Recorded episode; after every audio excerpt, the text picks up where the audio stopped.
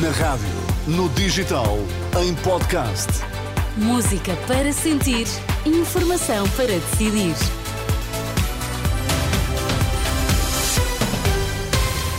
E a festa que houve aqui atrás é a festa de anos da Joana Marques, portanto temos muita gente aqui a mastigar um crumble de maçã. Sérgio Costa, bom dia. Vamos agora às notícias, o que é que temos em destaque? Bom dia. Caso das gêmeas do Santa Maria, a Infarmed nega a pressão política. Pelo menos 14 mil alunos continuam sem professor, a pelo menos uma disciplina no regresso às aulas. São estes os destaques, vamos lá à edição das 10. O presidente do Infarmed garante que não sofreu pressões do governo para autorizar o medicamento às gêmeas tratadas no Hospital Santa Maria, em Lisboa. Rui Ivo Santos está a ser ouvido no Parlamento e diz que a intervenção da agência começou perante um pedido considerado habitual por parte de uma unidade hospitalar. Não tive nenhuma pressão sobre eh, essa autorização, seja de quem for.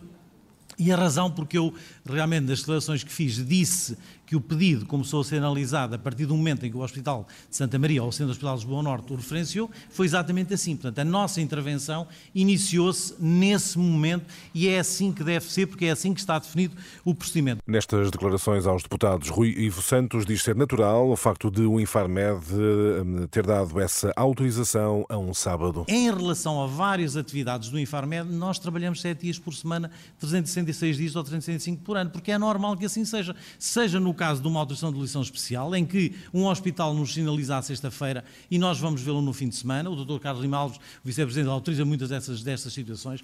Temos, por exemplo, a retirada de um lote de um medicamento que tem que ser retirado, não é aos dias de semana, é no dia em que isso acontecer, é no dia em que nós tivermos que atuar. Rui Ivo Santos, do Infarmed, nega pressões políticas no caso das gêmeas do Hospital Santa Maria.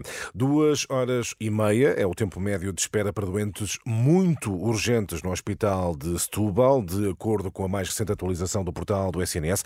Os doentes com pulseira laranja têm de esperar em média duas horas e meia para atendimento, quando o tempo mínimo de referência é de 10 minutos. Já um doente eh, com pulseira verde pode esperar nesta altura até 15 horas horas no Hospital de Setúbal. Já no Hospital Beatriz Ângelo, a espera para alguns doentes urgentes pode chegar às 12 horas. Os cuidados paliativos domiciliários devem ser uma prioridade, pelo que é urgente alterar o atual paradigma. O apelo da Associação de Cuidados Paliativos, depois de um estudo, hoje divulgado, apontar o investimento insuficiente nesta área como uma das causas da descida do número de mortes em casa, em Portugal. Já escutamos esta manhã Catarina Pazes dizer que só o maior investimento em um reforço de recursos eh, humanos pode garantir este apoio em todo o país. Pelo menos 14 mil alunos continuam sem professor, pelo menos uma disciplina no arranque do segundo período eh, letivo.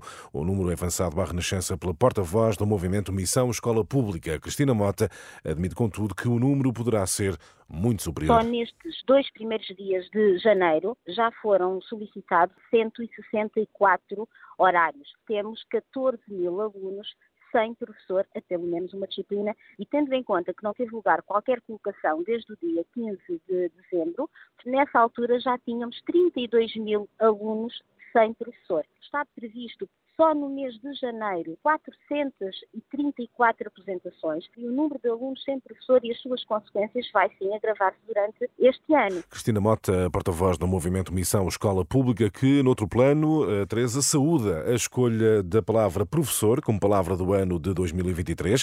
De acordo com a Porta Editora, promotora da iniciativa, a escolha dos portugueses remete para as centenas de protestos que ocorreram por todo o país pela valorização da carreira eh, docente professor palavra do ano 2023. Obrigada, Sérgio Costa. Até já.